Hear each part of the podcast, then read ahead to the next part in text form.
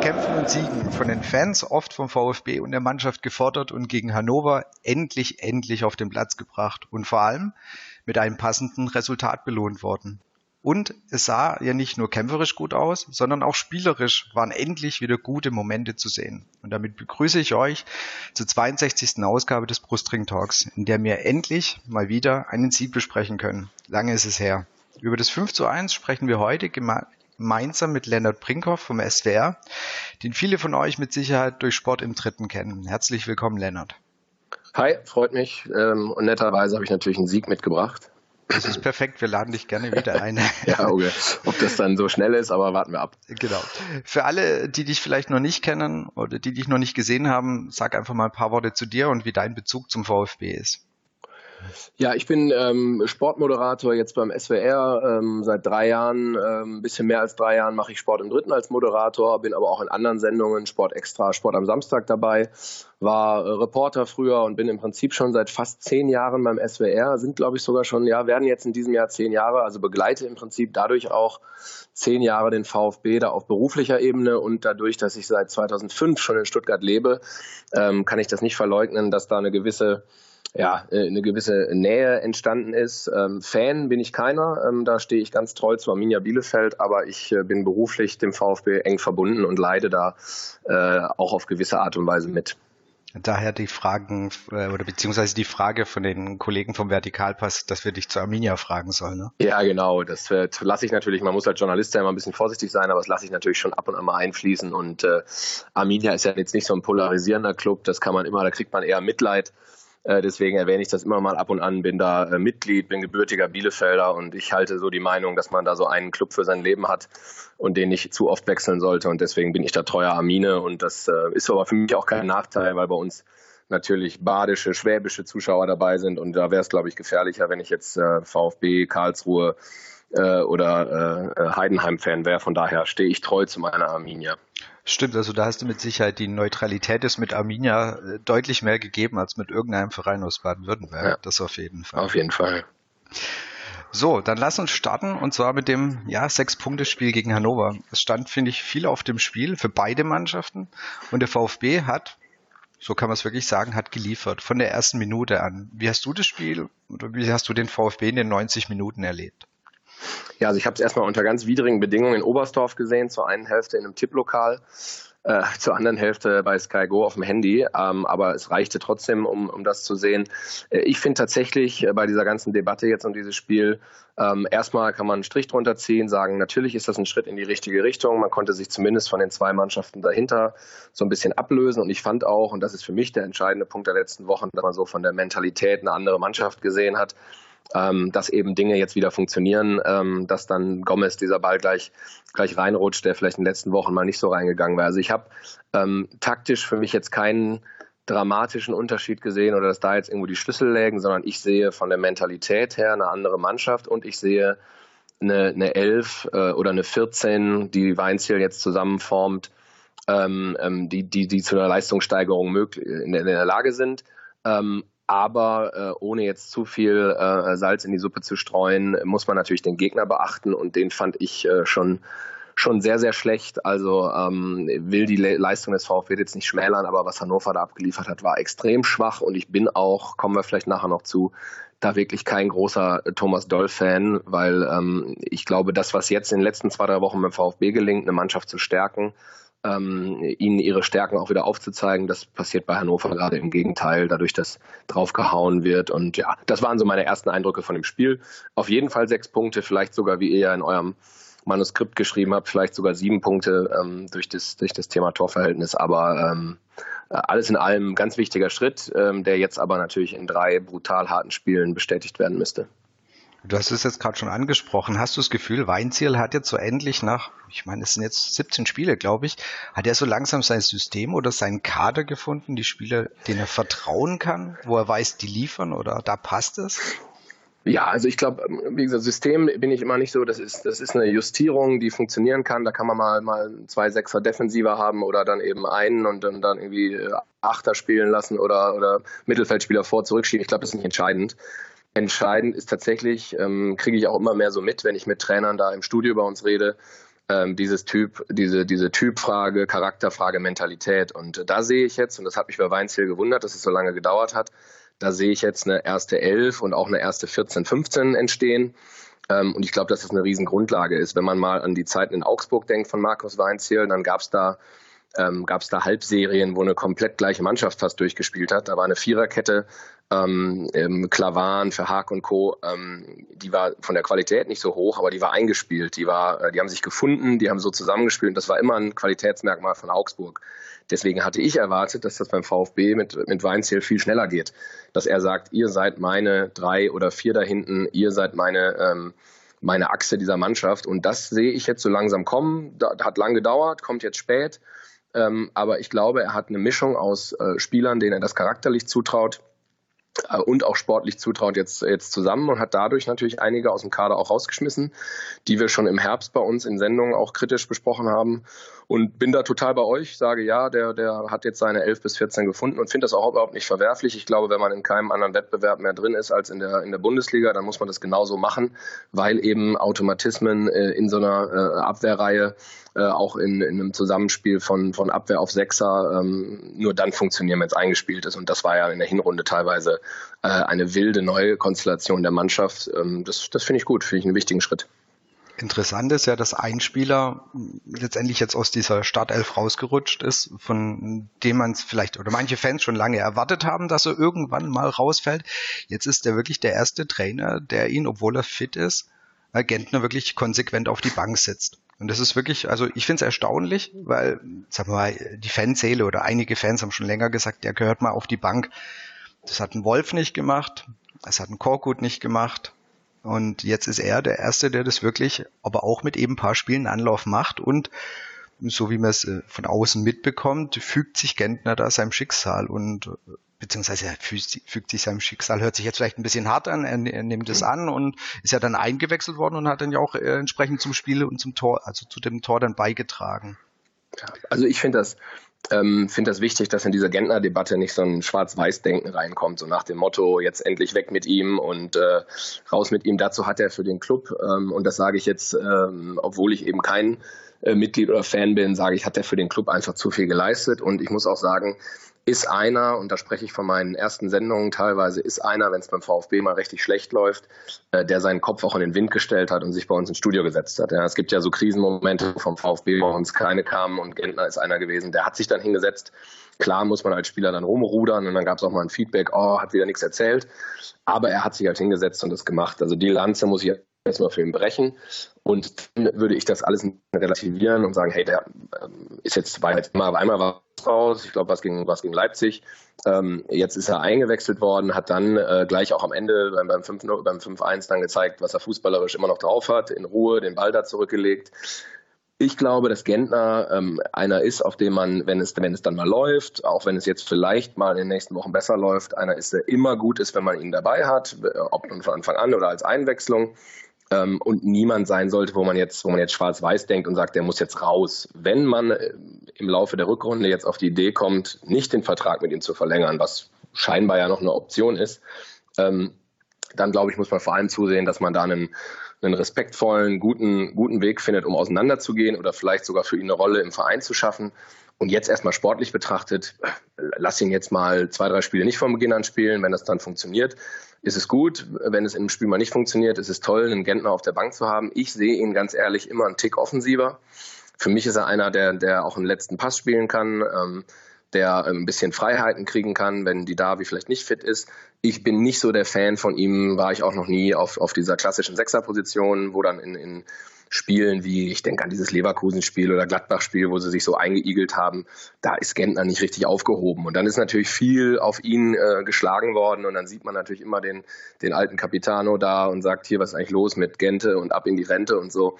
Ähm, ich ich würde mir da hoffen, dass es so ein bisschen weniger schwarz-weiß ist und man auch immer dran denkt, was der für den Club geleistet hat, ähm, mit runtergegangen und so. Also, ähm, und wenn er jetzt mal sechs, sieben Spiele nur von der Bank kommt, ist er einer, der das charakterlich genauso mitmachen wird. Und das finde ich, sollte man ihm, selbst wenn man kein Fan von ihm ist, zugutehalten.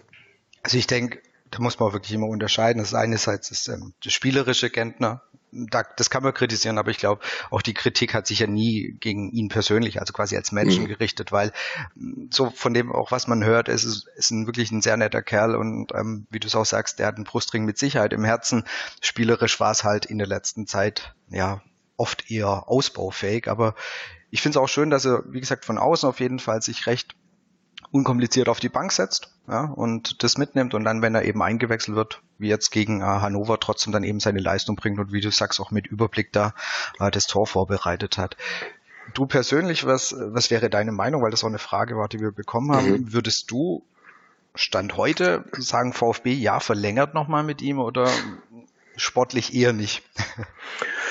Ja, du ist äh, am Ende eine, eine, Frage der Alternativen. Ähm, wie will man den Kader jetzt auch planen? Da stehen wir ja im Prinzip, das, das wisst, wisst ihr alle, weißt du, äh, steht man natürlich jetzt wieder äh, am Anfang. Da wird jetzt Hitzelsberger ähm, vermutlich mit einem, mit einem Sportdirektor unter ihm, äh, der vielleicht in den nächsten Wochen kommt, ähm, werden natürlich erstmal den Kader strukturieren müssen äh, und sich überlegen müssen, wer von den Leuten, die jetzt Konkurrenz auf der Position sind, sollen bleiben. Ja? Was, was passiert mit einem Aogo?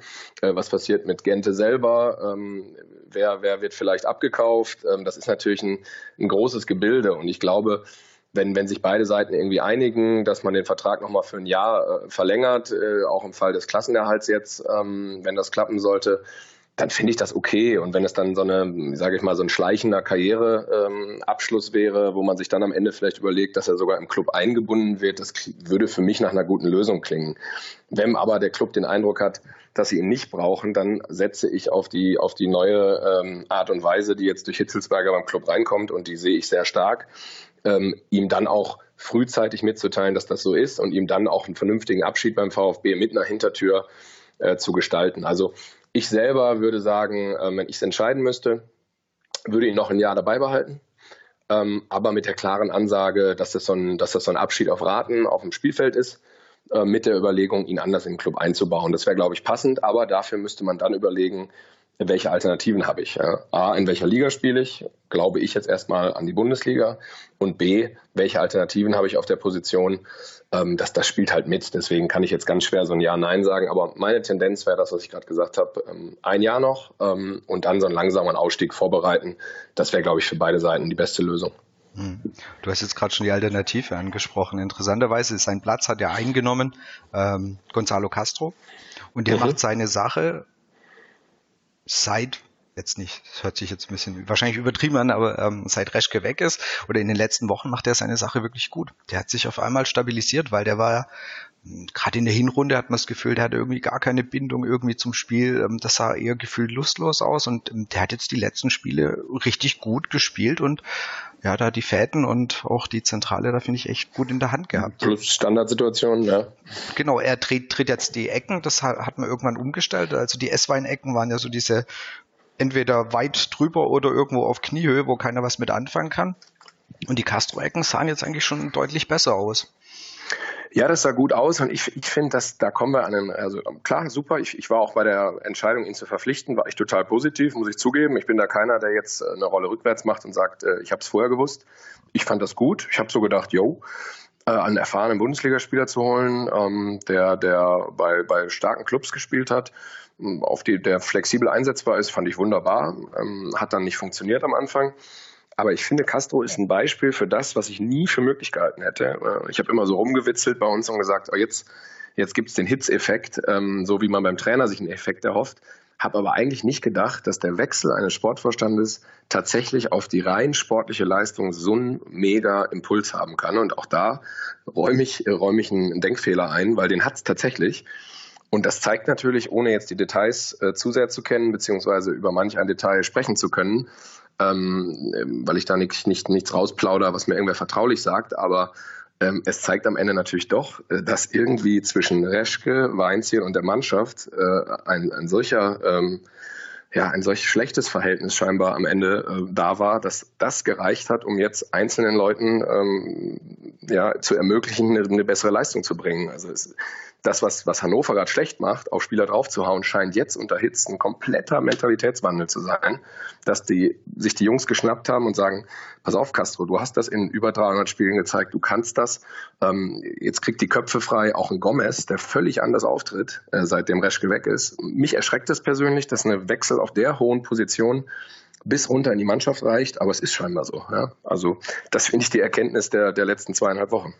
Das ist total erstaunlich. Ich meine, das war ein Punkt, den hatte ich eigentlich für später, aber wo wir jetzt eben gerade ja. dabei, dabei sind, das ist wirklich mein, meine Frage war auch eben, weil man sieht ja die Entwicklung der letzten Wochen. Und dann ist wirklich die Frage, gibt es sowas wie einen Hitzelsberger-Effekt? Und den scheint es halt wirklich zu geben. Der, den gibt's, den gibt's auf beeindruckende Art und Weise. Da reichen mir schon die Interviews, die ich von Hitz sehe. Es ist ja natürlich inzwischen Profi, hat da bei uns ein ganz gutes Trainingslager im, in der ARD gehabt als Sportexperte, als Fußballexperte. Ähm, ich finde die reine, man muss die Interviews sich mal anschauen. Von den Spielern, von, von Weinzierl jetzt. Weinzierl haut am Ende seiner Interviews jetzt diese Aussage raus, jetzt sind wir da, jetzt kommen wir ins Rollen, jetzt kommen wir langsam in Fahrt. Das ist ja nichts Zufälliges. Ja? Das ist ja ein kompletter Mentalitätswandel, wovor es vorher mal hieß, ja, erste Schritte gemacht und Step by Step und ja, wir müssen sehen, war ein starker Gegner. Sagt er jetzt, wir fahren nach Dortmund und wir, die sind vielleicht, die sind vielleicht angeschlagen durch Tottenham, sagt Hitz selber auch. Ähm, und, und tritt mutig auf. Ja. Das finde ich ein, eine riesen, sind kleine Details, aber auf sowas achtet man natürlich auch als Journalist und finde ich einen, einen riesen Unterschied zu den letzten Wochen. Und da muss man unterm Strich sagen, ja, es gibt einen Hitzeffekt. Äh, erschreckend, dass, äh, dass den Wechsel auf so einer Position das geht, aber das zeigt halt auch, dass Reschke vermutlich doch mehr in der Kabine unterwegs war und sich da, ähm, ähm ohne da jetzt wieder zu sehr ins Detail zu gehen, äh, mehr eingemischt hat, als äh, man es vielleicht sollte und auch negativ eingemischt hat und mit Hitz da jetzt ein kompletter Mentalitätswandel entsteht. Finde ich hoch beeindruckend. Ja, das soll ja auch von Reschke diese, ich nenne es jetzt mal Motivations-SMS oder irgendwas in der Richtung gegeben haben, wo er die Spieler angeschrieben hat. Also, wo ich mir das echt schwer vorstellen kann. Ähm, du bist Spieler und dann schreibt dir der Sportdirektor irgendwas. Also, äh, hat sich etwas komisch angehört. Ob es die wirklich gab, weiß ich nicht. Aber mhm. ähm, es wäre wirklich komisch oder ja unschön, wenn er sich wirklich so stark in, in die Belange äh, eingemischt hat, die eigentlich ja eher Trainersache sind. Und äh, so wie ich das, wie ich jetzt Hitz einschätze, ist das halt einer, der den Leuten wieder Selbstvertrauen geben kann. Der einfach, der, der, ich, ich denke, der wird viel mit den Leuten sprechen, mit den Spielern sprechen. Ist mit Sicherheit auch ein Vorteil, man, er kennt selber Abstiegskampf, er weiß es selber, wie das ist, in dieser Situation jetzt drin zu stehen. Und da kann, kann er, glaube ich, halt auch aus einer eigenen Erfahrung heraus versuchen, die Spieler entsprechend zu stärken. Genau. Also ich, ich finde dieses Stärken, und da sind wir, ich, ich würde mich da echt von jeder taktischen Debatte jetzt ablösen. Da gibt es zwar auch, auch Foren und Kollegen, die da jetzt hin und her schieben und sagen, auch guck hier ähm, Doppel-6 oder nicht Doppel-6. Ich halte das für einen totalen Nebenkriegsschauplatz. Ähm, ich mache noch mal ein Beispiel auf, wie das jetzt in Hannover stattfindet. Thomas Doll kommt her, ähm, die verlieren, er steht am Spielfeldrand, gibt Interviews und haut drauf und sagt, oh, ist das schlecht, die sind nicht fit und das habe ich ja noch nie gesehen und bin so enttäuscht. Das ist die eine Methode. Die wird definitiv nicht zum Erfolg führen. Habe ich gestern noch im, Netz äh, mit ein paar Leuten darüber diskutiert, die da anderer Meinung waren. Und dann gibt es ein anderes Beispiel, das habe ich hautnah erlebt in, als SWR-Journalist. Äh, Nagelsmann übernimmt Hoffenheim, auch eine Mannschaft, die am Boden lag, komplett am Boden lag. Und der hat nichts anderes gemacht und mir das dann auch im Studiobesuch mal ähnlich äh, erklärt. Man hat da ja auch mal ein bisschen Zeit, vorher und nachher zu reden und hat nichts anderes gemacht, als hinzusagen, ihr seid gut, ihr seid gute Fußballer, ihr spielt nicht umsonst hier in der Bundesliga, ich glaube an euch, wir hauen den Gegner weg, weißt du, diese Schiene. Und das sind zwei völlig verschiedene Welten, aber ich glaube, das, das Letztere funktioniert. Nur das ist eine Chance, eine Mannschaft drin zu halten, die am Boden ist. Ich, ich selber war jetzt kein besonders guter Kicker, habe am Ende irgendwo in der Landesliga in, in Bielefeld rumgebolzt. Äh, aber auch da war es immer so, wenn dir ein Trainer sagt, pass auf, du hast zwar jetzt zwei schlechte Spiele gemacht, aber ich glaube an dich, dann läufst du völlig anders auf den Platz als wenn so eine, so eine, ähm, so eine Mentalität herrscht, noch ein Fehler und du bist raus. Und da sehe ich gerade bei Thomas Doll, deswegen kann der VfB da schon mal beruhigt sein. Nürnberg hat eine zu schwache Mannschaft, steigt ab. Hannover hat einen ganz soliden Kader, aber jetzt ähm, in meinen Augen den falschen Trainer verpflichtet, steigen auch ab. Äh, von daher, äh, wenn, wenn äh, der VfB das jetzt hinkriegt, diese positive Mentalität, und das scheint ein Plan von Thomas Hitzelsberger zu sein, da reinzubringen und diesen Kader, der wahrscheinlich ähm, immer noch unter die besten zwölf in der Bundesliga äh, gehört, jetzt in, in Gang zu bringen, dann ist das die Strategie, die funktionieren kann. Das finde ich super. Also finde ich, finde ich eine spannende Erkenntnis jetzt. Ja, wenn du gerade sagst Selbstvertrauen oder ähm, der Wandel in der Mentalität, was mir jetzt einfach auch das ganze Spiel über aufgefallen ist. Ja, klar, wir haben Tore geschossen, aber was mir aufgefallen ist und was ein großer Unterschied ist zu den letzten Wochen, ähm, wenn Mitspieler einen Fehler gemacht hat, das heißt Fehlpass, den Ball vertändelt, was auch immer, hast du das Gefühl gehabt, es sind ein, zwei Leute sofort da und versuchen diesen Fehler wieder auszubügeln. Und das mhm. hat ganz arg, finde ich, was mit, äh, mit, mit Mentalität und eben mit einem Selbstvertrauen zu tun. Oder halt, es stimmt, oder du kriegst wieder im Team einfach ein besseres Gefüge hin. Mhm. Ja, also, total. Ich, man, man muss sich nur eine Mannschaft in der Bundesliga gerade angucken, die das in absoluter Reinkultur vorlebt, ist Eintracht Frankfurt. Ja, die haben auch gegen Hoffenheim, obwohl Hoffenheim in Unterzahl war. Ja, ich habe ja diverse Radioanalysen angehört, habe mir im Internet einiges durchgelesen. Da waren ganz viele der Meinung, hey, fußballerisch war das von Hoffenheim richtig gut, äh, auch in Unterzahl noch. Aber die Frankfurter haben gerade, was dieses Mentalitäts- und Charakterthema angeht, sind die halt auf 110 Prozent unterwegs. Äh, und wenn ich mir da Spiele angucke, äh, ob auf europäischer Ebene oder ähm, nationaler Ebene, das ist echt beeindruckend, wie da teils äh, individuelle Qualität, die nicht vorhanden ist, wieder gut gemacht wird durch diesen Glauben. Und die machen halt in der 88. den Ausgleich und feiern sich dann nicht für einen Unentschieden, sondern die machen in 90 plus 6 noch das 3-2. Ja, und wenn, wenn sowas auf viel niedrigem Niveau, der VfB kommt jetzt vom anderen Niveau, wenn, wenn das gelingt, da jetzt mit 11, 14 Spielern, deswegen finde ich die Reduzierung auch gut, so einen, so einen Teamgeist zu beschwören. Und deswegen ist es für mich auch wichtig, dass zumindest mal acht oder neun der Spieler ähm, fließend Deutsch sprechen auf dem Platz. Das habe ich in Sport im Dritten jetzt äh, öfter in den letzten Wochen mit den Gästen besprochen, wo dann immer erstmal wieder um, um, um Sosa, Maffeo, González ging die ich als einzelne Spieler haben die alle ihre Berechtigung, aber in der Häufung braucht man jetzt einen eingeschworenen Kreis von 11, 14 Spielern, von denen zumindest mal 8, 9 miteinander flüssig kommunizieren können, weil dann entsteht genau das, was du gerade gesagt hast. Da hilft man sich gegenseitig und da rettet man sich mal was und dann kann man auch, auch klar miteinander kommunizieren. Das ist Nagelsmann total wichtig und Streich übrigens auch. Äh, und ein Erfolgskonzept von den beiden wurde aber im VfB immer so ein bisschen äh, vergessen in den letzten zweieinhalb Jahren. Interessanterweise gerade für dieses Thema, was du jetzt auch äh, mit der Sprache angesprochen hast, hat der Hitzelsberger ähm, ja einen von den Matchwinnern vom Samstag, äh, Kabak, ja sehr gelobt, dass der sehr gewillt ist, äh, alles mhm. aufzunehmen. Er will Deutsch lernen, er will das Spiel verstehen. Ist der einfach eher so ein, du hast auch Maffeo angesprochen, der ist wahrscheinlich eher so das positive Gegenbeispiel, wie sich ein Neuzugang auch von seiner Seite aus versucht zu integrieren, versucht in die Mannschaft mhm. einzubringen. Ja, also ich glaube, ein, so ein, ein, zwei davon verträgt so ein Team. Ja, dann braucht man natürlich ein perfektes, perfekte Organisation drumherum, äh, die denen die Sprache beibringt. Bin ich bei Pavard zum Beispiel, sage ich ganz ehrlich, der war auch schon mal mir im Studio, bin ich etwas kritisch gestimmt. Der hat immer noch große Probleme, ähm, vernünftig Deutsch zu reden. Hat jetzt ja in Interviews dann auch gesagt, er geht, er liebt Deutschland, er liebt Bayern München und will dahin und so. Da muss ich bei allem Respekt sagen, da bin ich mir nicht so ganz sicher, ähm, ob das nur der Grund ist, weil ähm, bei ihm sehe ich diesen unbedingten Willen, sich einzugliedern, Deutsch zu lernen, ähm, sehe ich nicht wirklich. Mein Französisch war dann auch miserabel, deswegen war unser Vorgespräch, äh, das hätte man live übertragen müssen, das war tatsächlich Slapstick ähm, und haben uns dann da so durchgekämpft. Aber zurück zu den jungen Spielern. Ich glaube, man kann einen Maffeo holen, einen Sosa holen, ähm, auch einen Gonzales holen und man kann auch einen äh, Kabak holen. Aber alle vier in einem Jahr ist in meinen Augen viel zu viel für so einen Kader. Und was Kabak von den anderen unterscheidet, ist in meinen Augen diese Mentalität. Ich war da auch erst skeptisch, habe auch ähm, bei mir mit Studiogästen drüber gesprochen, wo es dann hieß, jetzt macht der VfB das falsche Zeichen. Äh, eigene Jugendspieler ähm, klopfen an die Tür, ähm, sitzen aber jetzt erstmal wieder draußen und dann kommt für teures Geld äh, einer, der erst 17 Mal in der Super League gekickt hat. Man muss jetzt aber sagen, wenn man ihn auftreten sieht, wenn man die ähm, Beschreibung von Hitz äh, über ihn hört, dass er mentalitätstechnisch so stark ist, dass er wissbegierig ist, die Sprache lernen will und das alles sich aneignen will und jetzt auch in Fußballspielen sieht, aber in einem, in einem festen Gerüst, wo nicht ständig was wechselt, dann muss man das echt loben und kann nur hoffen, dass der es eben schafft, jetzt in einem halben Jahr ähm, die wichtigsten ähm, ähm deutschen ähm, Manöver, zunächst mal ähm, Ansagen, Kommentare für, für, fürs Spiel schon mal zu lernen und dann trägt so eine Mannschaft so einen problemlos mit und der kann sich zu einem tollen Spieler entwickeln. Und wenn der in drei Jahren für viel Geld irgendwann wegwechselt, dann werden rückwirkend ähm, Reschke noch ein paar auf die Schulter klopfen.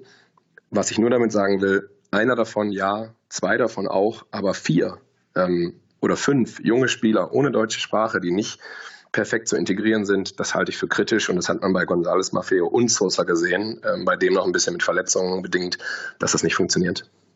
Wobei gerade Gonzales ja jetzt vor seiner roten Karte eigentlich ja relativ gut in Schwung gekommen ist. Also der hatte, der hatte dann so eine Phase, wo er ähm, A endlich getroffen hat und B auch vorbereitet hat. Also der hat man das Gefühl, der hat auch die Anlaufzeit gebraucht. Also der hat einfach auch so seine 15 Spiele gebraucht, bis er da hingekommen ist, aber den hatte ich am Ende hat, hatte ich das Gefühl, dass er auch so langsam angekommen ist. Mhm. Ja, ich, der hatte ja eine tolle Vorbereitung irgendwie, wo alle schon ausgerastet sind und gesagt haben, wow, ähm, das Wunderkind. Und dann kommen natürlich schlechte Wochen. Ähm, dann hast, hat er Großchancen versiebt. Und da hätte ich mir gewünscht, um ehrlich zu sein, dass man ihn mal wieder ein bisschen rausnehmen kann und ihn dann so ein bisschen in, in, in Watte packt und der Druck dann eher bei den anderen Spielern ist. Ähm, und, und da ist er natürlich immer wieder ähm, in Szene gesetzt worden, ist immer wieder im Spiel gewesen, hat noch weitere Großchancen versiebt, wo ich glaube, klar, rein bei der Schusstechnik ähm, ist bei ihm äh, Luft nach oben, bei Askasibar vielleicht noch ein bisschen mehr, aber ein anderes Thema. Ähm, da, da, ist Luft nach oben, ja, also der ist da nicht so perfekt ausgebildet, wie man sich das gewünscht hat. Das sieht man bei relativ einfachen Abschlüssen, ähm, was die saubere Spannstoßtechnik und so angeht, das ist bei ihm noch nicht vorhanden ähm, würde ihm sicher total helfen, auch den Kopf hochzuhalten im Spiel. Ja, er hat so dieses, diese Straßenkicker-Mentalität, Kopf runter und rennt dann in, in Situationen rein. Aber klar ist das ein talentierter Spieler, der auf Dauer in der Bundesliga funktionieren kann. Aber in einem in dem Alter mit, mit, den, äh, mit der fehlenden Integration in so einen Abstiegskampf reinzugeraten, das ist, glaube ich, echt brutal. Und deswegen hätte ich mir bei dem auch gewünscht, dass man ihn jetzt so ein bisschen entlasten kann. Und das passiert natürlich jetzt auch ich glaube schon, dass der, dass, dass der dann auch wieder seine Chance bekommt. Aber in der jetzigen Phase ähm, sehe ich ihn da nicht zwingend und ähm, glaube auch, dass es jetzt eben wichtig ist, diese 13, 14 Spieler zusammen zu haben, die da, ähm, wie es jetzt eben auch in Esswein und Zuber machen, die mit Schwung von außen reingekommen sind, die, die mich sehr beeindruckt haben, beide und gesagt haben, hier, wir kommen jetzt dazu und wir bringen einen Positiveffekt rein. Ähm, ja, und, und glaube trotzdem, dass, dass, äh, dass von der von der Reihe González, Mafeo, Sosa, äh, Kabak werden schon zwei bis drei überleben beim VfB, aber äh, vermutlich nicht vier. Du hattest jetzt gerade schon Steven Zuwe angesprochen, das ist ja auch ein Winter-Neuzugang, auch noch von Reschke verpflichtet. Ich war zugegeben ein bisschen kritisch und die ersten ähm, Spiele hat er jetzt auch nicht wirklich so, oder ja, waren auch noch nicht so gut von ihm, aber auch der ist jetzt so langsam auch mit die Mannschaft festigt sich oder findet sich, ist auch eher ins, ins Rollen gekommen und hat ja jetzt wirklich gegen Hannover ein echt gutes Spiel gemacht. Eine Vorlage, das war die Vorlage für Gomez und äh, selber zwei Tore gemacht. Da hat man jetzt ausgefühlt, er ist angekommen, was mich bei ihm wirklich positiv überrascht, weil oft ist ja dieses Thema halbes Jahr Laie und bei ihm ist es ja wirklich ist ja die Laie auch so, dass es ohne Kaufoption oder irgendwas ist. Da habe ich oft das Gefühl, naja, wird er sich wirklich für seinen halbjährigen Verein da irgendwie verreisen. Und, aber er tut's wirklich, er, er zeigt Einsatz und man hat das Gefühl, er schießt die Tore auch gerne für den VfB. Also es ist nicht nur so ein, ja, okay, ich habe jetzt ein Tor geschossen, sondern man hat das Gefühl, er ist jetzt auch wirklich angekommen. Ja, also war ich auch skeptisch, gebe ich zu. Ähm, ich habe den bei Hoffenheim, habe ich mich immer so gefragt, habe auch mit einem Kollegen, ähm, Kersten Eichhorn, kennt der eine oder andere vielleicht aus dem Radio auch, der ähm, moderierte SWR 1 Stadion.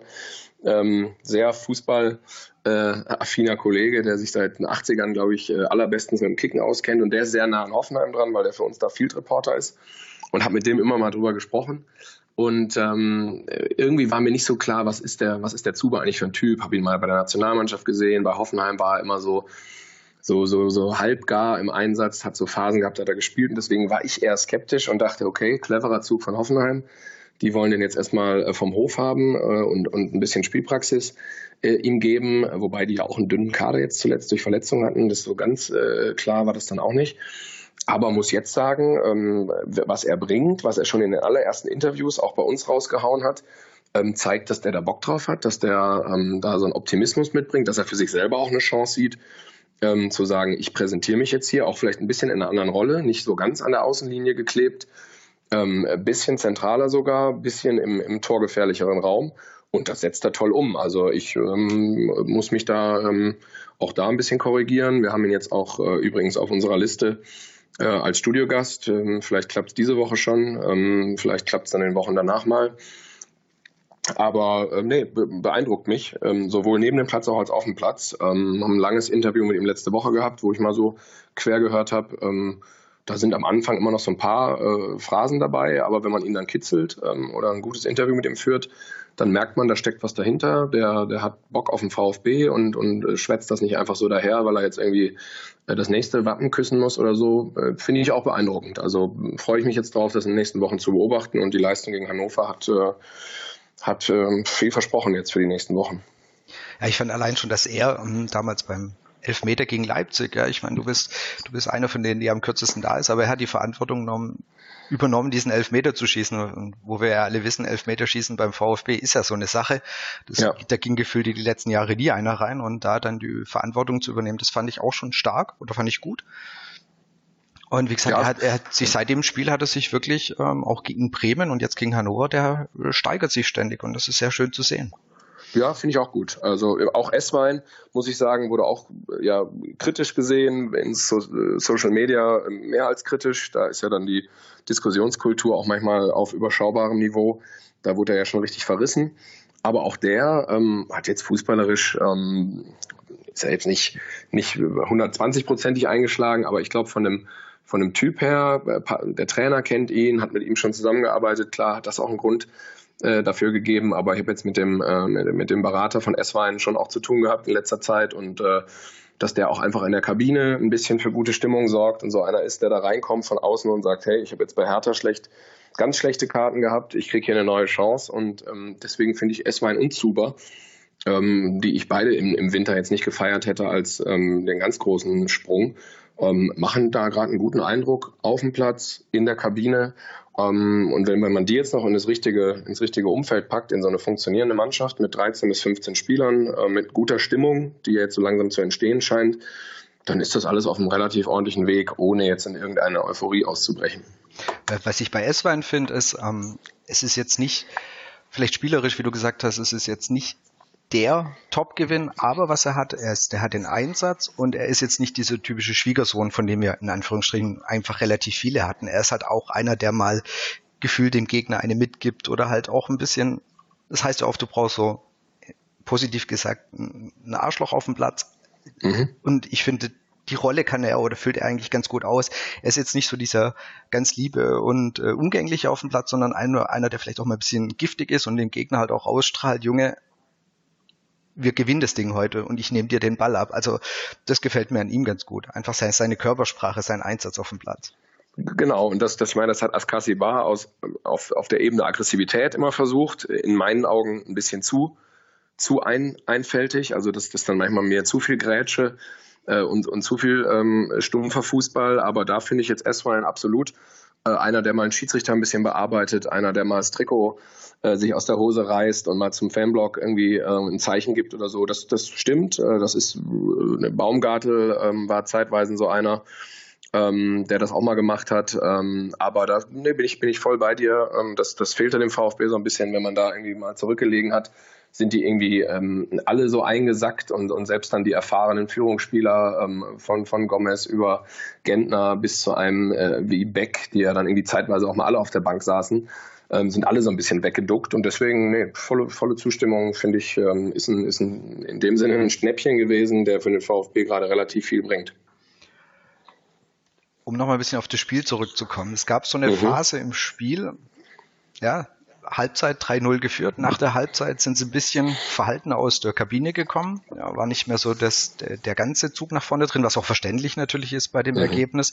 Aber ich hatte so ein bisschen das Gefühl, nachdem das, das 3 zu 1 gefallen ist, es war ja schon kurz davor eine große, große Chance, dieser Kopfball, mhm. äh, den er echt freistehend interessanterweise noch am Tor vorbeigeschossen hatte, geköpft hatte. Mhm. Danach ist er dann wirklich das Tor gefallen. Und da hatte ich so kurz das Gefühl, die Mannschaft wird wieder sehr, sehr unsicher. Da sind sie auf einmal hinten nicht mehr gut gestanden. Und diesmal hatten wir dann auch das Spielglück mit diesem 4 zu 1 für Zuba. Aber diese, diese Phase zwischendrin, das ist das mit Sicherheit, wo der VfB noch dran arbeiten muss. Oder wie hast du diese, diese Minuten der, ich nenne es jetzt mal Minuten der Unsicherheit gesehen? Also ich glaube, die Phase hat eher was mit Hannover als mit Stuttgart zu tun. Äh, ich glaube, natürlich hat, ähm, hat Hannover sich bei einem 3-0 in die Kabine gesetzt dann wird Doll, wie ich ihn jetzt so kennenlerne und wie ich ihn gesehen habe, wird da ein ganz großes, ganz große Standpauke ausgepackt haben, wird an deren äh, Ehre appelliert haben. Dann haben sie, ähm, glaube ich, auch direkt nochmal gewechselt. Ähm, und dann ist Hannover natürlich erstmal mit mehr Schwung rausgekommen und natürlich mit so einer Alles- oder Nichts-Mentalität. Ich meine, was hast du zu verlieren, wenn du so weit hinten liegst? Ja? Und dann ähm, kriegt der Jonatas, war es ja, äh, die, die große Chance. Ich glaube, es hat eher was mit Hannover zu tun, dass die ähm, ein bisschen anders aus der Kabine gekommen sind und dann der VfB die Schwächen der letzten Wochen auch aufgezeigt hat, dass sie da eben nicht unendlich stabil sind ähm, und, und selbst bei einem 0, bei einer, bei einer 3-0-Führung nicht unendlich stabil sind. Das ist natürlich ein Warnsignal und zeigt, dass man auch gegen diesen Gegner Hannover, der jetzt gerade zu den schlechtesten zwei Teams der Liga äh, gehört, dann nicht sattelfest ist und natürlich auch eine Warnung jetzt für die, für die Wochen, äh, die jetzt, die jetzt bevorstehen mit drei äh, knüppelharten Spielen, Dortmund, Hoffenheim, Frankfurt. Aber ähm, dann kommt eben das 4-1. Ja, das wäre vielleicht in den letzten Wochen nicht gefallen. Das ist dann so ein, so ein dran Glauben, so ein Mentalitätsding. Der Ball stolpert dann rein. Zuber feiert das wie ein, wie ein Tor im Pokalhalbfinale, was ich auch gut finde, ja, dass man sich dann darüber freut, dass man sich danach auch, dass alle zusammenlaufen, äh, sich, sich da umarmen. Ähm, ich glaube, das gibt total viel. Und so eine Phase haben sie überstanden. Klar, kriegt kriegen sie das Gegentor, kriegen auch, kriegt auch ähm, Hannover nochmal eine Chance davor. Ist so, hat aber in meinen Augen dann eher was zu tun, dass sich ein bisschen was bei Hannover in der Halbzeit geändert hat und der VfB darauf nicht adäquat reagieren konnte. Egal, Mund abputzen, ähm, um, um das Phrasenschwein, was ihr hoffentlich nicht habt äh, noch mal ein bisschen zu versorgen. Schon gut gefüllt. Schon gut gefüllt. Oh Gott, oh Gott, ja, harte Kritik hier gleich hinten. Nein, ähm, nee, alles gut. So, so, so sehe ich es eher. Ja, und ähm, zeigt aber, dass man diese Phase noch mal gut analysiert und sich überlegt, äh, was machen wir ähm, oder was lernen wir aus den Fehlern, wenn wir jetzt mal beim Stand von 1-1 oder äh, 2-1 äh, gegen die nächsten Gegner, äh, wie gehen wir dann vor? Ja? Und darauf müssen sie vorbereitet sein. Ja, genau, dann können wir einfach schon, du hast es schon angesprochen, die nächsten Wochen werden hart. Es warten Dortmund, Hoffenheim und Frankfurt auf uns. Also wirklich drei Mannschaften, die deutlich, deutlich, deutlich über dem VfB stehen. Spielerisches Niveau, Platzniveau. Und äh, klar ist die Frage ist, was kannst du aus dem Hannover-Spiel, was können wir mitnehmen? Worauf können wir aufbauen? Und was gibt uns Hoffnung, vielleicht dort auch zu punkten? Also ich finde ähm, für mich alles entscheidend, diese beiden Interviews, die ich gehört habe von Weinzierl und Hitzelsberger nach dem Spiel. Ähm, auch an verschiedenen Sendern habe ich die gesehen und das ist, das ist ganz klar abgesprochen. Das ist ganz klar ein, ein Wechsel der Art und Weise, wie Sie gesagt haben. Wir fahren jetzt nach Dortmund. Die haben hoffentlich äh, äh, leiden die noch unter der schlechten Woche, die sie vielleicht gegen Tottenham haben. Hoffentlich sind die irgendwie wackelig, bleiben instabil und dann nutzen wir das oder versuchen das zu nutzen. Finde ich eine finde ich eine super Ansage. Ja? Also wieso sollte man sich jetzt verstecken und allen der Welt erzählen, oh, Dortmund toller Kader, Millionen wert, toller Fußball, Spitzenreiter, bringt gar nichts. Ja? Sondern wenn die gegen Augsburg verlieren können und wenn die jetzt gegen Tottenham äh, versuchen, noch ein Wunder hinzubekommen, ob das klappt oder nicht, ich glaube es eher nicht, äh, dazu ist Tottenham zu stark, ähm, ist ihnen aber zuzutrauen, ähm, dann tritt doch auf und sag, klar, wir fahren da jetzt hin, wir wollen, wir brauchen Punkte, wir wollen welche holen. Äh, wenn es am Ende klappt, und zwar mit einer positiv offensiven Einstellung, ähm, dann, dann nehmen wir das mit. Aber dieses, was in der Hinrunde manchmal der Fall war, wir fahren jetzt nach Leverkusen oder nach Gladbach oder sonst wo und versuchen 0-0 zu spielen, das, wie soll das funktionieren? Und in der jetzigen Phase, dann äh, fahr jetzt nach Dortmund, sei optimistisch, äh, sei der große VfB, muss man auch mal ein bisschen so raushängen lassen, finde ich auch wichtig. Äh, Gibt es in der Bundesliga viel zu viel, dass ich irgendwelche langweiligen PKs sehe, wo irgendwer den nächsten Gegner lobt. Nee, ähm, mach doch mal mit Optimismus da äh, das Spiel. Wenn sie einen Punkt mitnehmen aus Dortmund, cool. Äh, Wenn es drei sind, sensationell. Bin ich mir nicht sicher, ob das klappt. Äh, hängt aber total von diesem Spiel jetzt von Dortmund unter der Woche ab. Und wer da jetzt sich als Experte raushängt und sagt, ich kann euch das ganz genau sagen, wie das Spiel ausgeht. Ähm, ich selber bin bei Kicktipp, werde also Donnerstagabend irgendwann da meinen Tipp eingeben müssen und da kriege ich jetzt schon kriege ich jetzt schon Schweiß auf der Stirn, weil ich momentan noch Dritter insgesamt bin, äh, muss da meine Position absichern. Also ich weiß auch noch nicht, was ich da tippe. Ja. Äh, aber wenn, wenn, wenn sie die Mentalität jetzt aufrechterhalten und dann gegen Hoffenheim, ähm, Derby, äh, hört keiner gern, Südwestduell, sagen wir es so, ähm, dann kann man aus den drei Spielen vielleicht vier Pünktchen mitnehmen äh, und das wäre doch gut. Also vier Punkte wäre mit Sicherheit optimal und du hast ja jetzt eigentlich einen sehr interessanten Punkt angesprochen.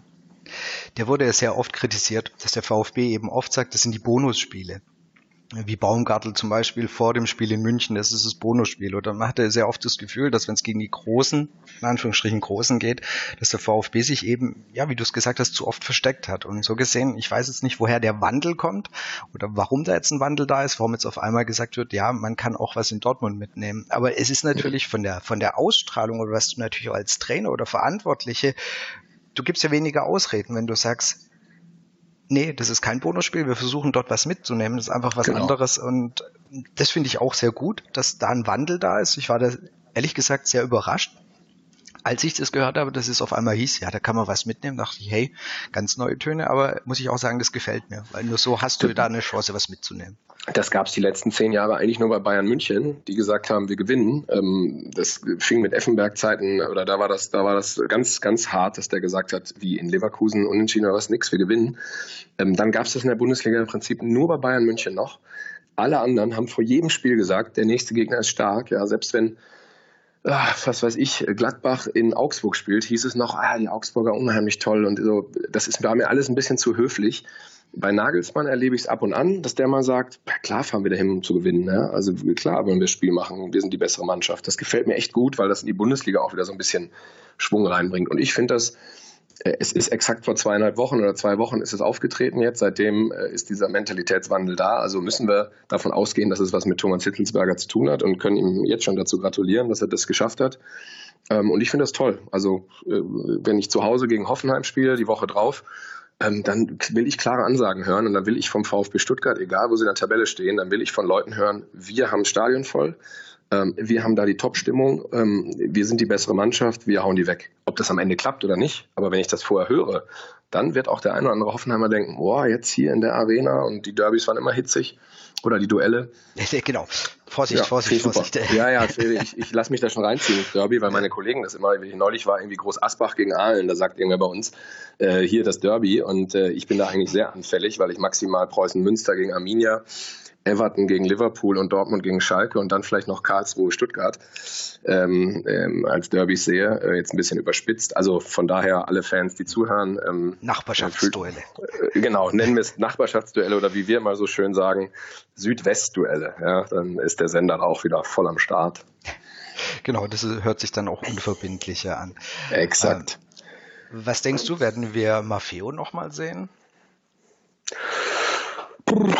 Puh. Gute Frage. Also ich könnte mir vorstellen, dass er aus der Reihe, die ich da vorhin durchgegangen bin, vielleicht sogar der ist, der am Ende weg ist, ähm, weil natürlich äh, er auch sehr stark mit Reschke verbunden war. Also äh, das wissen natürlich äh, die meisten, die sich intensiv mit dem VfB beschäftigen, dass da schon so eine Verbindung über diese City Group of Football, die da ihre Partnervereine in der ganzen Welt haben und auch der Club, ähm, wo dann Maffeo herkam, da in diesem Gebilde City Group of Football äh, verwurzelt war und dass da irgendwie Reschke und Pep und äh, Netzwerk dann irgendwie gewerkelt haben und er deswegen hergekommen ist und vielleicht ein talentierter Fußballer ist, aber bei dem ich mit, mit jetzt nahender, äh, nahendem Nachwuchs, ich glaube, die, die Frau ist äh, schwanger, wenn ich das richtig mitbekommen habe. Und ich habe das Gefühl, dass der überfordert ist mit der ganzen Situation.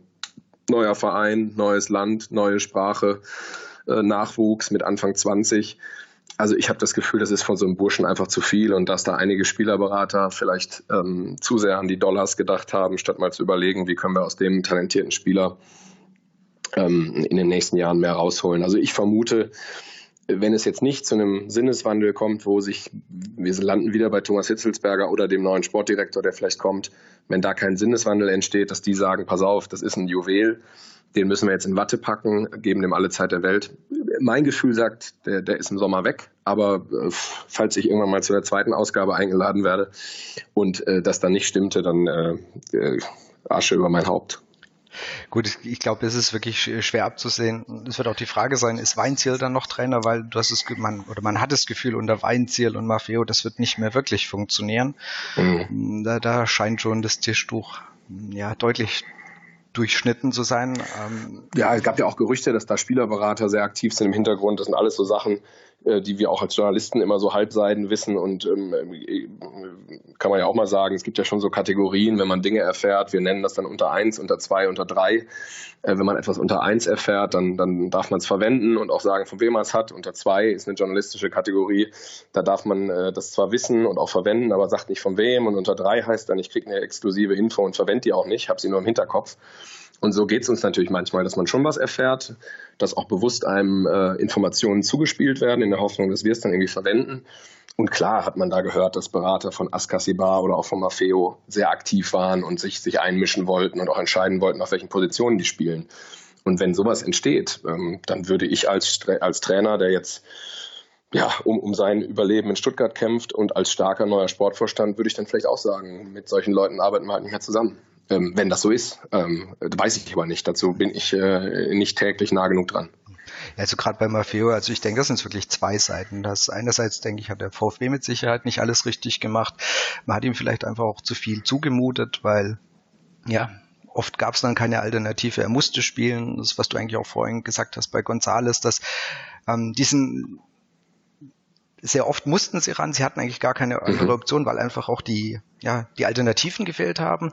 Aber mit Sicherheit hat auch er von dem, was, was ich so aus dem Stuttgarter Umfeld hier gehört habe, hat er natürlich auch seinen Teil dazu beigetragen, weil einfach die, ja, Professionalität an vielen Stellen hat einfach vermissen lassen. Und so gesehen, da bin ich wirklich gespannt, ob die zwei sich, also VfB und Maffeo, nochmal zusammenfinden oder rein mein Gefühl wird auch sagen, das wird im Sommer, würde das Ganze erledigt sein. Ich glaube, der VfB hätte es schon am liebsten im Winter be beendet, aber hat einfach, ja, es gab keine Option, dieses Geschäft. Oder ja, und, und ein Verein trägt da schon noch eine Verantwortung, ja, wenn genau. ich so jemanden hole ähm, ähm, und das ist halt ein junger Bursche. Jetzt denk mal an dich selber zurück oder ich, äh, meine jetzt mit, mit, mit äh, Mitte 30 rede ich schlau daher über ein paar Dinge im Leben. Aber das habe ich halt mit 20 noch nicht auf der Reihe gehabt. Habe ich das noch nicht hinbekommen. Und deswegen ist da eine Riesenverantwortung von einem Club wenn ich so jemanden herhole, ähm, der kann ein anspruchsvolles Umfeld haben, der kann irgendwie drei Berater aus vier verschiedenen Ländern haben. Äh, aber ich muss als Club auch die Verantwortung übernehmen und den versuchen, bestmöglich zu integrieren.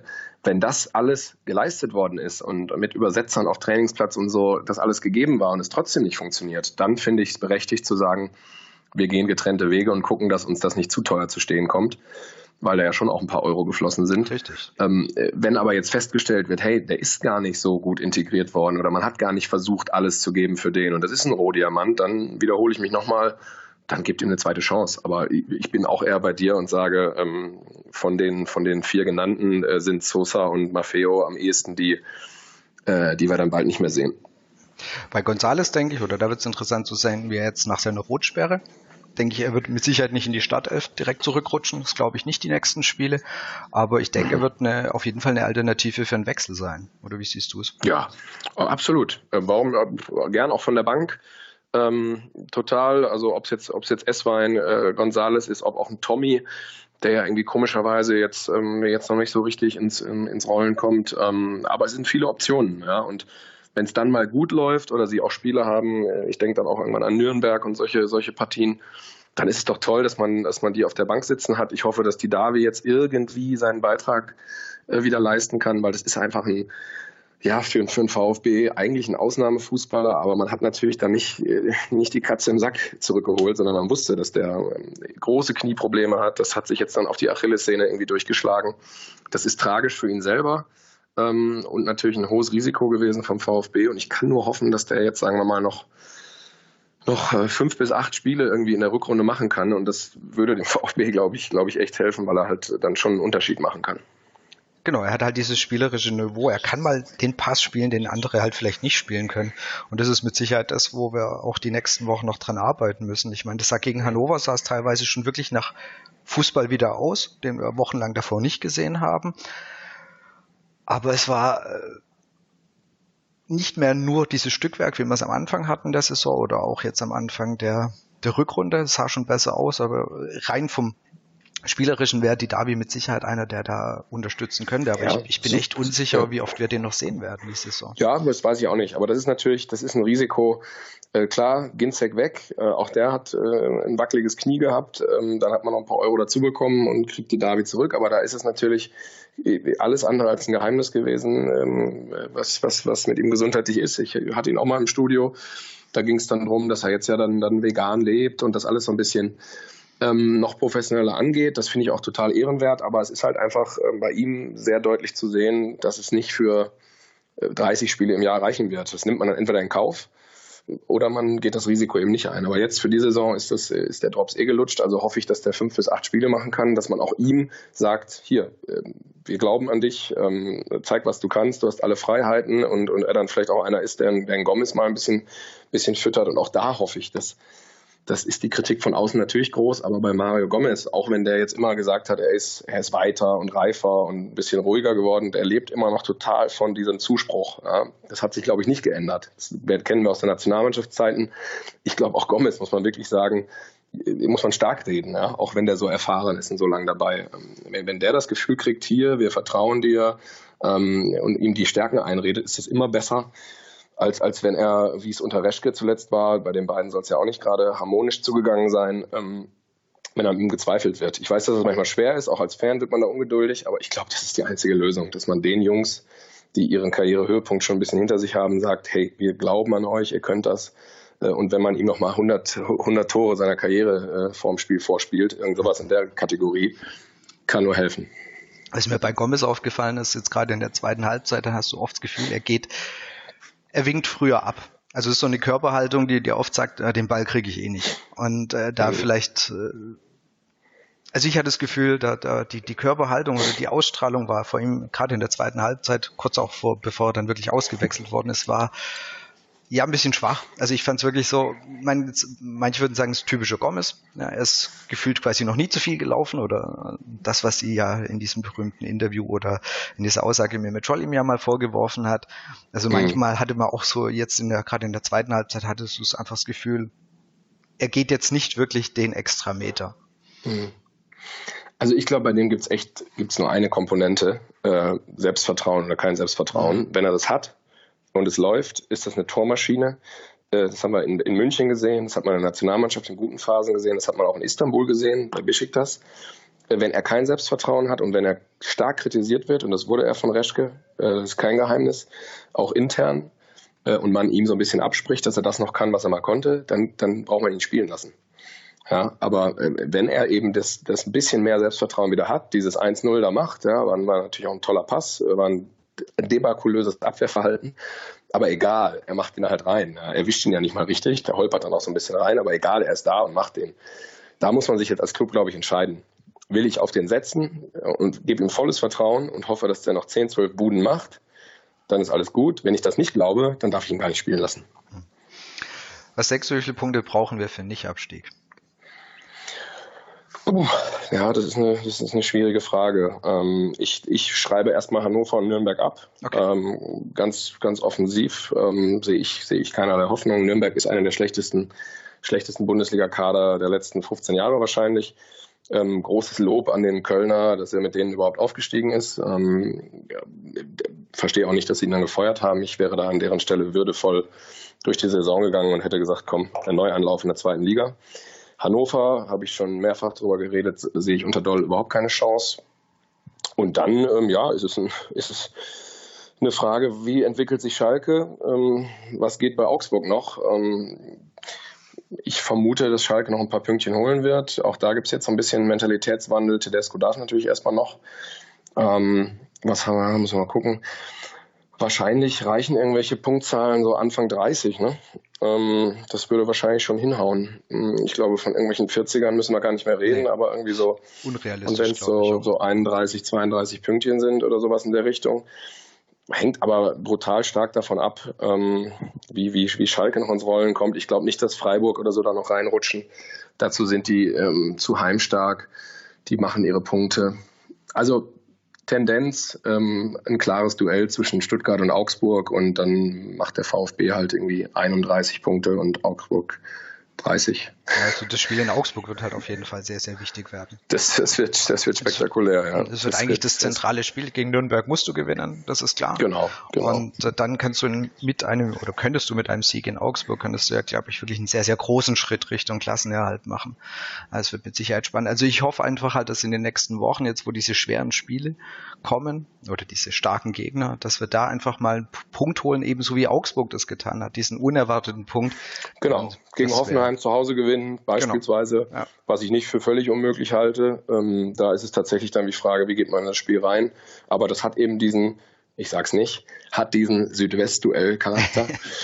ähm, ja, warum nicht? Aber ich glaube nicht, dass man jetzt sagen kann, gewinnt noch zweimal und dann schafft ihr es an Augsburg vorbei. Ähm, das reicht halt nicht. Genau. Ähm, dazu, dazu ist die Bundesliga, jeder kennt diese letzten vier Spieltage äh, wo dann immer noch mal ganz wilde Sachen passieren, wo irgendwer, weil dann trifft man irgendwie auf, ähm, trifft man am Ende noch mal auf einen Gegner, der schon Neunter ist und nach oben und unten nichts mehr geht und gewinnt. Also das wird schon Richtung 30 Punkte gehen, äh, ein Stück drüber vielleicht. Ja, und sonst, äh, Christoph Daum saß ja neulich bei mir, der hat mir dann beim Abendessen nach der Sendung, hat er mir, äh, wollte er mir auf dem Bierdeckel unterschreiben und hat gesagt, äh, er glaubt an das Relegationsspiel Stuttgart gegen Union Berlin. Hui. Und das ist schon ein paar Wochen her. Okay. Und es ist, es ist sehr realistisch. Also ähm, könnt ihr dann gerne äh, nochmal noch mal reinspielen, wenn äh, es soweit sein sollte. Er hat mir äh, mit großem Glauben versichert, Stuttgart gegen Union Berlin, Relegationsspiel und Stuttgart gewinnt dann auch. Das kann ich noch als gute Nachricht mitzugeben. Uff, wenigstens das. Daumen. dann gegen Carlos Manet, interessanterweise, der ja dort mittlerweile ja, untergekommen ja, ja, ja. ja. ja. Der in Bestform auch dem VfB gut tun würde. Absolut. Also das ist wirklich einer, der den ich gefühlt vermisse, weil er einfach, äh, wenn er denn fit war, wirklich immer seine Leistung gebracht hat. Ja. Ein sehr guter Spieler. Definitiv. Dann lass uns zum Abschluss noch ein bisschen neben dem Platz schauen. Es gab ja äh, einerseits das VfB im Dialog, da haben wir schon ein bisschen drüber gesprochen, beziehungsweise über Hitzelsberger haben wir schon gesprochen, der sich da sehr, meines Erachtens sehr gut präsentiert hat, der da mit Sicherheit die beste Erscheinung in diesem, in dieser Veranstaltung war, weil er einfach medienerfahren ist, gut antworten kann, sympathisch rüberkommt. Und letzte Woche gab es dann noch ja, jedes Jahr wieder kann man sagen, wenn der VfB irgendwie unten drin steht, gibt es eine Kampagne, um den Zusammenhalt zu stärken zwischen den Fans und dem VfB. Dieses Jahr heißt es, wir sind Stuttgart, was am Freitagnachmittag mit den ersten Bildern gelauncht worden ist. Das heißt über Facebook, über Twitter, über Instagram. Du hast es auch verfolgt. Wie ist es bei dir angekommen, die, die neue quasi Wir halten zusammen, wir steigen nicht ab Kampagne? Also wenn man das ganz unabhängig von der sportlichen Situation macht, halte ich sowas für eine berechtigte Idee. Das ist dann aber, muss man leider so ehrlich sagen, nichts anderes als eine äh, Kundenbindungsmaßnahme. Das hat auch mein Lieblingsclub mal mit Wir sind Ostwestfalen versucht. Äh, und da wollte man dann aus dem Großraum Ostwestfalen mit Plakaten Menschen begeistern, doch mal zu Arminia ins Stadion zu kommen. Wenn es in der Hinsicht, äh, Hinsicht gedacht ist, dann bin ich zwar trotzdem Romantiker und sage ähm, lieber Mitglied und Fan statt Kunde, aber dann kann man sowas machen es in der jetzigen Phase zu machen, halte ich für nicht besonders sensibel, beziehungsweise müsste es dann weniger Marketing-Touch haben. Es hat halt schon diesen Hochglanz-Touch, ja. Ich habe kein Gefühl, dass da irgendein Zufallsschnappschuss auf den Bildern ist, sondern das sind Hochglanzbilder. Ähm, und da würde ich jetzt mal sagen, mit so ein bisschen Blick, ich war selber war ja mal bei einem Handball-Bundesligist, auch im, im, äh, im, in der Geschäftsstelle oder als Pressesprecher dabei und konnte mir auch darüber Gedanken machen ich glaube, man muss da ganz sensibel sein, wenn man sowas auspackt und wie authentisch das dann wirkt. Und äh, ich finde es keine glückliche Phase. Das kann man anders kommunizieren und muss da jetzt nicht mit dieser Kampagne kommen. Das ist ein Versuch, finde ich auch von der Marketingabteilung nachvollziehbar. Aber ähm, ich glaube, es gibt glücklichere Zeitpunkte und wenn man die Antworten sieht, klar, Facebook ist immer scharf. Sicherlich so das schärfste Social Media gerade, wo, wo sich viele dann auch hinter falschen Namen verstecken und dann da so ein bisschen rumtrommeln ich glaube, es hätte andere Möglichkeiten gegeben mit den Spielern, mit authentischen Botschaften. Ähm, äh, und wenn dann mit Fans, dann auch mal dann, dann auch mal der Dicke mit der Bierwampe, der irgendwo im, im Clubhaus steht oder so, dann, dann, dann einfach so eine ehrliche Kampagne. Da ist mir, ist mir diese Marketingstrategie, die heute gefahren wird von vielen Clubs, die ist zu, die ist zu platt ähm, und zu, zu sehr hochglanz und deswegen wird das nicht so richtig funktionieren, zumindest nicht, nicht beim, beim Inner Circle ähm, rund um den Verein. Ich bin einfach gespannt, was noch kommt, weil für mich waren diese Motive, die waren halt sehr austauschbar für mich. Also ich meine, ich habe ja so beruflich auch ein bisschen was mit Werbung zu tun und mhm. solchen Geschichten und ähm, das sind für mich waren das sehr, sehr austauschbare Bilder, die hättest du irgendwo bei ähm, Adobe Stock kaufen können. Ja, irgendwie, ich suche Paar, ähm, was irgendwo in der Stadt steht. Ja, ich mache, genau. ich mache, ich mache, genau, oder so. genau. Ja, genau. Ich mache, ich mache, wir sind Stuttgart, Claim drunter. Ähm, dadurch, dass halt überhaupt kein Zusammenhang war, was denn diese bedeuten. Heute ging ein neues Bild raus mit, mit einer Familie auf dem, ähm, in Stuttgart vorm Markt. Also da Hab war ich gesehen, zum, zum, zum, ja, genau, ja. da war zumindestens der, ähm, der Stuttgart-Bezug deutlicher zu erkennen. Aber auch da ist natürlich, äh, das könnte jede x-beliebige Familie sein. Also es ist einfach irgendwie, es ist sehr austauschbar. Ich bin gespannt, was noch kommt, ob sie es noch ein bisschen retten können, meiner Meinung nach, weil also für mich ist es, ist so die Kampagne noch ein bisschen halbgar, eben ein bisschen austauschbar und ich bin echt gespannt, was die Agentur, die das, ähm, ja, die die Kampagne mitgestaltet hat, das wird der VfB, denke ich, nicht allein getan haben, was die da noch im Köcher hat, was da noch bei rumkommt. Da bin ich echt gespannt. Ich beobachte das länger schon bei Social Media. Ich meine, der VfB ist da stark aufgestellt, haben eine gute Followerzahl und so. Also jetzt sagen wir mal in, in ihren Dimensionen, wir reden nicht von Dortmund oder Bayern München, das sind da eigene, eigene Imperien. Aber äh, die, die große Schwachstelle bei Social Media, bei den Spielern und auch Vereinen ist in letzter Zeit, dass es den eigentlichen Effekt von Social Media, nämlich nah dran zu sein, hinter die Kulissen zu schauen, auch so ein bisschen äh, nicht Hochglanz, ja, so ein bisschen rough und dirty, wie man ja so bei Social Media auch sagt, das mal, wir sehen jetzt Balotelli, der da den Torjubel gefilmt hat, bin ich jetzt auch kein großer Fan von, dass jetzt die Handys mit auf dem Platz sind.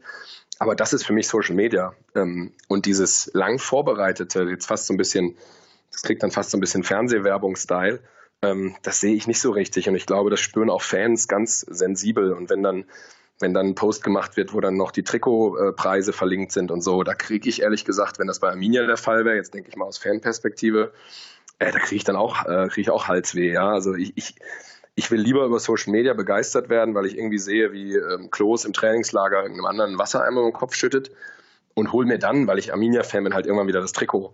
Aber ich will nicht, dass mir bei Facebook rund um die Uhr gesagt wird, hier, kauf das und kauf den und hol dir noch einen Bademantel und Adventskalender ähm, das ist, glaube ich, echt der falsche Ansatz. Und dann wird, wird, der, wird der, das Mitglied noch mehr zum Kunden. Und ja, da würde ich wünschen, dass das den Clubs ein bisschen bewusster ist, dass sie da ein bisschen äh, sich, sich zurückhalten und einfach die schönen Sachen, die sie haben. Und wenn es ein Fan ist, der seit 60 Jahren ins Stadion rennt und in Sillenbuch wohnt oder so und man bei dem vorbeigeht und der auf tief Schwäbisch äh, sagt, äh, hier, äh, der rote Buschring und so, mein Verein, wäre immer cooler, als voll auf die Zwölf irgendwas zu verkaufen. Und deswegen hoffe ich, dass sie da ein bisschen vorsichtiger sind und in ihrem, in ihrem Social Media oder Marketing Team merken, dass so die echten Werte VfB das bessere Verkaufsargument wären.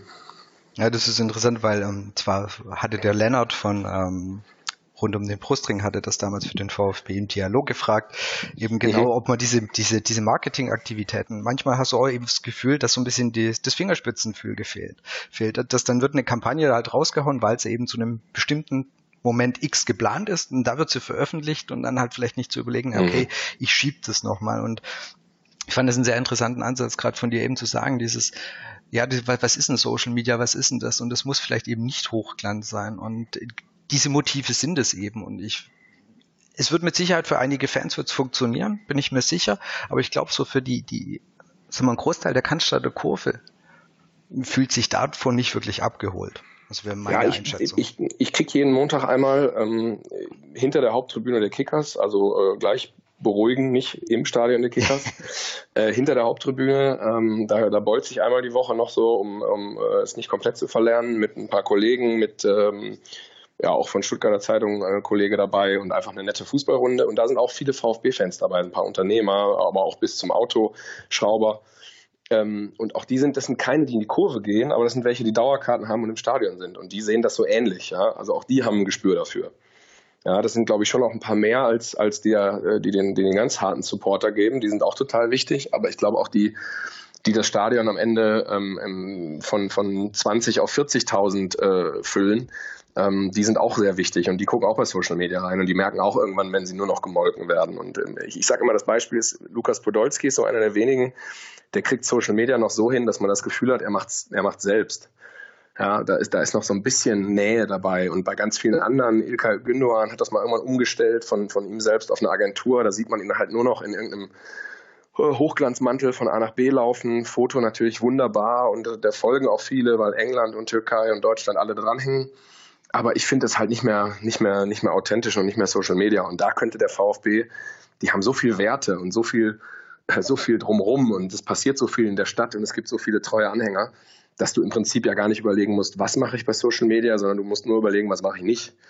Ähm, und da würde ich die Finger weglassen von dieser Hochglanzwerbung, sondern ich würde gucken, was macht den VfB aus und dann wird jeder kommen und sein Trikot wieder kaufen. Aber er wird nicht kommen, weil äh, eine Anzeige bei Facebook läuft, hier drei Euro runtergesetzt, äh, heute zuschlagen. Ähm, ja, so, so sehe ich das. Mhm. Ja, nee, ich denke auch dieses Authentische geht einfach ein bisschen verloren gerade. Ja. Sehr schönes Schlusswort meiner Meinung nach. Also ähm, jetzt haben wir noch ein bisschen über dieses Thema Social Media und Werbung einfach gesprochen. Wie gesagt, ich, ich persönlich merke und ich krieg's auch eben im Umfeld mit, wie du auch gesagt hast, welche, die jetzt vielleicht nicht in der Cannstatter Kurve stehen, diese Distanz und das kommt wahrscheinlich auch durch solche Aktionen, ist einfach ein bisschen größer geworden beim VfB war die Distanz schon mal geringer, meiner Meinung nach. Gerade wird es ein bisschen größer. Und ich hoffe, der VfB und die Fans finden auch ohne so eine Kampagne letztendlich wieder zusammen. Ähm, dass die Distanz du, nicht so groß Distanz, Kommerzialisierung im Fußball, da müssten wir jetzt nochmal 95 Minuten ja. hinten dran hängen. Ja. Da würdest du mich gar nicht bremsen können, aber ähm, darüber reden wir mal in aller Ruhe. Ähm, da bin ich ganz alter Romantiker und deswegen, das sprengt jetzt sämtliche Sendezeiten. Ich nehme das als Einladung, dass ja, wir dich nochmal. Gerne. Live, Nachtstream, acht Stunden am Stück. Geil. Bin ich und dabei. alle Romantiker der Welt kommen dazu, bin ich sofort dabei. Okay, mach mal. Alles klar. Wir suchen uns noch einen passenden Rahmen. Genau. Und äh, natürlich Sonntag 21.45 wieder zur vernünftigen Sendezeit. Erst Sportschau, dann Sport im Dritten. Wer Lust hat, zuschauen. Und es sieht sehr gut aus, dass wir äh, nächste oder übernächste Woche auch wieder einen VfB-Gast da haben. Also du bist am, Sam seid herzlich äh, eingeladen. bist am Sonntag dran? Äh, genau, ich ah, bin Sonntag dran. Okay. Äh, ich bin Sonntag wieder dran, ähm, dann auch nochmal Anfang, Anfang April. Aber ich bin jetzt erstmal Sonntag an der Reihe. War jetzt zwei, drei Wochen raus und dann, ähm, ja, bin ich gespannt. Aber wie gesagt, wir haben Zuber mal auf der Liste. Auch Hitzelsberger steht natürlich hoch auf der Liste, wird aber wahrscheinlich noch nichts diese Woche. Aber da lohnt es sich mal reinzuschauen. Das wisst ihr, was ihr am Sonntag zu tun habt. Ja, genau. Und Sport auch da, wer immer mal Fragen hat, kann ich nur sagen, wer da mal Fragen hat oder wem was von der Sendung interessiert, könnt mich gerne anschreiben. Ich bin da noch, noch hält sich das bei mir so in Grenzen, dass ich gerne auf jeden antworte. Vielen Dank. Dafür, vielen Dank, dass du dir die Zeit genommen hast. Jo. Äh, den Brustring Talk könnt ihr weiterhin wie immer äh, auf Spotify, auf iTunes und so weiter finden. Wir sind ja auch vor allem jetzt bei mein Sportcast ge gelistet meinsportcast.de und dort als VfB-Podcast zu finden. Auch da gerne reingucken, da findet ihr noch viele andere ähm, tolle Podcasts zu anderen Fußballvereinen, aber auch zu komplett anderen Sportarten. Das heißt, falls euch Golfen interessiert, gibt es einen wunderbaren ähm, Podcast zum Thema Golf, Tennis und so weiter. Hört da gerne bei meinsportcast.de rein. Wie gesagt, herzlichen Dank an dich, Lennart, dass du dir die Zeit gerne. genommen hast. Und äh, wir verbleiben von meiner Seite aus mit ja, schönen Grüßen und hoffentlich ein, zwei Punkten mehr auf dem Konto, wenn wir das nächste Mal aufnehmen, dass die schweren Gegner der nächsten Woche hoffentlich nicht punktlos werden. In diesem Sinne, euch einen schönen Tag. Vielen Dank fürs Reinhören und bis bald. Ciao. Danke, Grüße, ciao.